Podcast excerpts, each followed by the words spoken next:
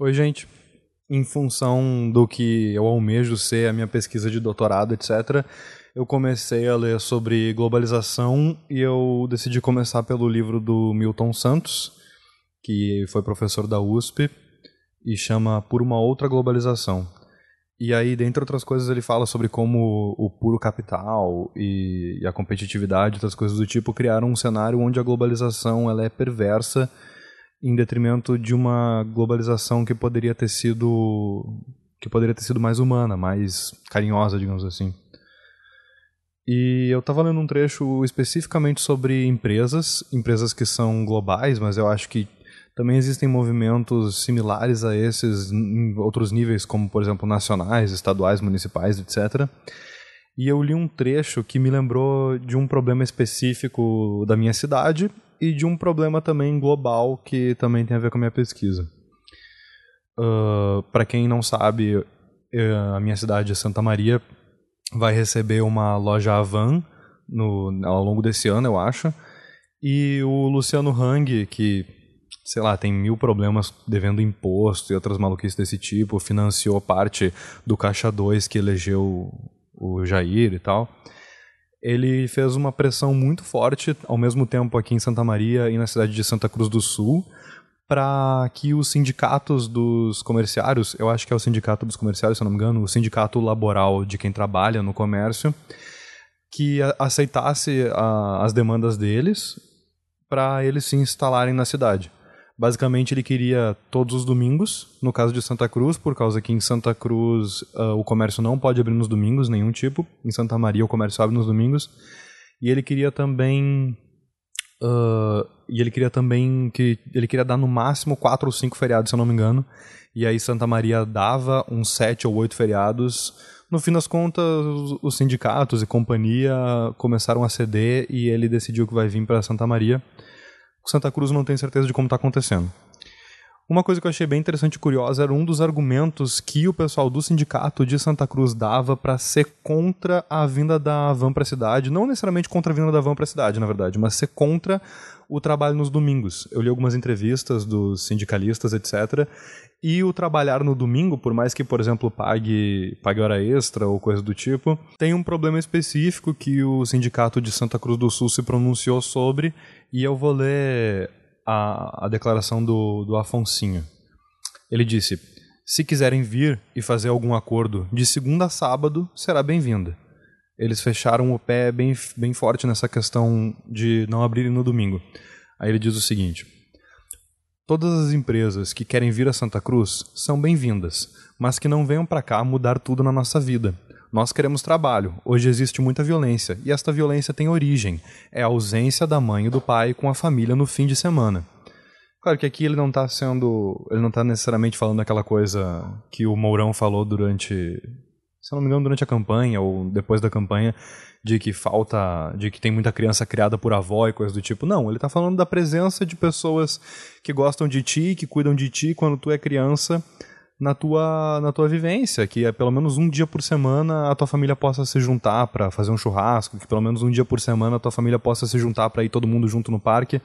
E é isso, eles bateram o pé em relação a isso no domingo e eles não e eles não abriram para negociação, para negociar o domingo com a Van. Eu achei isso muito legal, achei isso muito interessante, especialmente esse ponto de vista associando o trabalho no domingo ao convívio com a família, associando o convívio com a família à questão de segurança pública, e é aí que tilta e entra em curto-circuito, e entra em curto-circuito. Que bom que eu faço esse podcast sem edição, porque eu não, não me preocupo tanto com essas coisas. Entra em curto-circuito alguma dessas dessas problemáticas, sabe? Uh, o Luciano Hang falando sobre Santa Maria e Santa Cruz foi bastante ofensivo, ele falou de um jeito bastante grosseiro e falou tipo como se como se os sindicatos ou coisas do tipo fossem os inimigos da população, como se a população quisesse muito consumir, quisesse tipo ah, a população está querendo muito ir na van e não coisas como por exemplo trabalhar de uma maneira digna, etc. E os vídeos que ele fazia falando sobre isso eram bem grosseiros e a verdade é que ele meio que não chegou a conversar direito com os sindicatos. Ele fazia os vídeos ameaçando as pessoas antes de, de falar com os sindicatos, que era quem decidia essas coisas, sabe? Tipo, existe um processo legal para se decidir se uma loja vai abrir ou não no domingo, se uma loja vai abrir ou não no feriado, e ele estava se recusando a participar desse processo. O trecho que eu queria ler do Milton Santos, eu vou ler ele inteiro por causa que esse episódio, a ideia é que seja curto, é um parágrafo e meio mais ou menos. É assim, na página 67. Nas condições atuais e de um modo geral, estamos assistindo à não política, isto é, a política feita pelas empresas, sobretudo as maiores. Quando uma grande empresa se instala, chega com suas normas, quase todas extremamente rígidas. Como essas normas rígidas são associadas ao uso considerado adequado das técnicas correspondentes, o mundo das normas se adensa, porque as técnicas em si mesmas também são normas. Pelo fato de que as técnicas atuais são solidárias, quando uma se impõe, cria-se a necessidade de trazer outras, sem as quais aquela não funciona bem. Cada técnica propõe uma maneira particular de comportamento, envolve suas próprias regulamentações e, por conseguinte, traz para os lugares novas formas de relacionamento. O mesmo se dá com as empresas. É assim que também se alteram as relações sociais dentro de cada comunidade. Muda a estrutura do emprego. Assim como as outras relações econômicas, sociais, culturais e morais dentro de cada lugar, afetando igualmente o orçamento público, tanto na rúbrica da receita como no capítulo da despesa. Um pequeno número de grandes empresas que se instala acarreta para a sociedade como um todo um pesado processo de desequilíbrio. Todavia, mediante o discurso oficial, tais empresas são apresentadas como salvadoras dos lugares e são apontadas como credoras do reconhecimento pelos seus aportes de emprego e modernidade.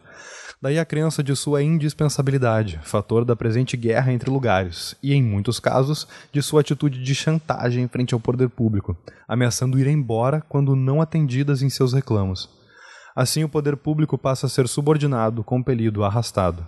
À medida que se impõe esse nexo das grandes empresas, instala-se a semente da ingovernabilidade, já fortemente implantada no Brasil.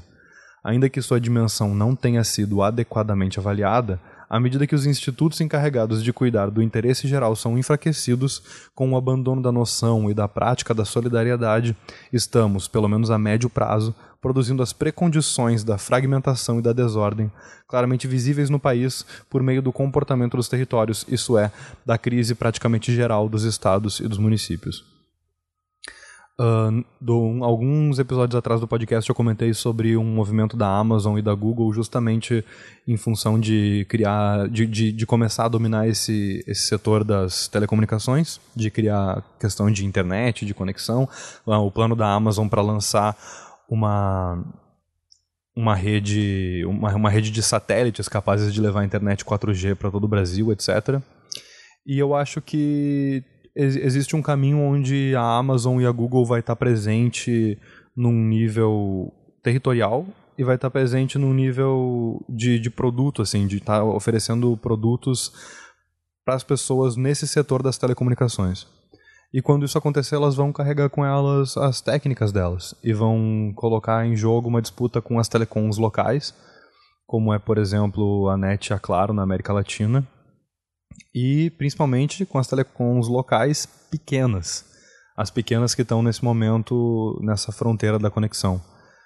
E eu pensei um pouco nisso. Eu acho que, que essas grandes empresas, assim como a Avan, vão estar trabalhando com, com esse nexo delas no nosso território. E é um desafio a ver como é que vai ser nos próximos anos, já que provavelmente não vai ser, já que provavelmente a gente vai sim ceder a essas pressões, a gente vai sim cair na ingovernabilidade, etc. E é isso.